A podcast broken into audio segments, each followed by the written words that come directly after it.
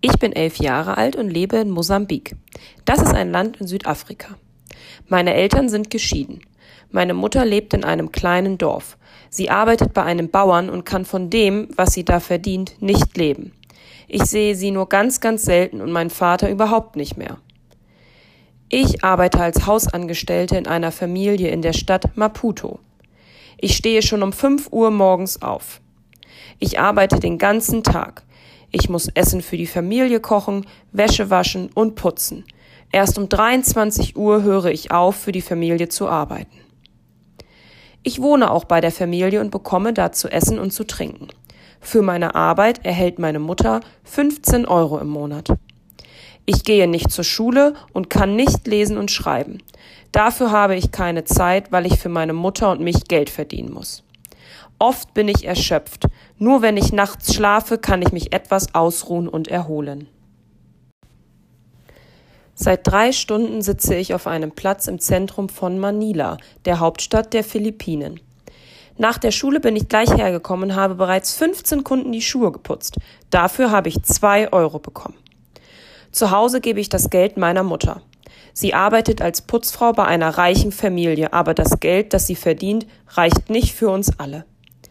Ich bin elf Jahre alt und lebe auf den Philippinen. Das ist eine große Insel in Asien. Ich lebe dort mit meiner Mutter und meinen beiden jüngeren Geschwistern. Seit zwei Jahren besuche ich die Tagesstätte. Die gehört einer Kinderhilfsorganisation.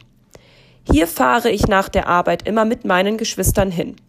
Vorher musste ich zu Hause auf sie aufpassen und dabei meine Hausaufgaben machen. Wir waren oft hungrig und ich hatte in der Schule große Probleme. Jetzt bekommen meine Geschwister und ich in der Tagesstätte immer etwas zu essen. Wir spielen und ich ruhe mich aus. Auch meine Hausaufgaben mache ich hier.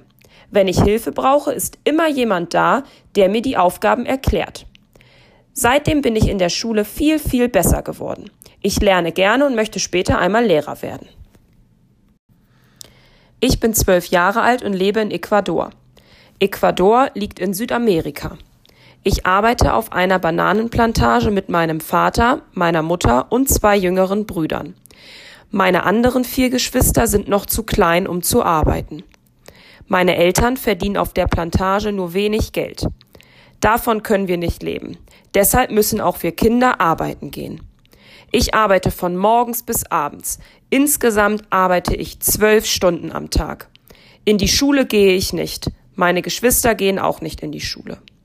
Wir hacken die Bananen von den Stauden und schleppen sie auf den Rücken bis zu einer Sammelstelle. Die Bananenbündel wiegen etwa 50 Kilogramm. Oft habe ich morgens noch nichts gegessen, wenn ich mit der Arbeit anfange. Dann wird mir manchmal ganz schummrig. Mein Rücken tut nach der Arbeit immer weh. Die Bananen werden mit einer giftigen Flüssigkeit besprüht, die Insekten und Unkraut vernichtet.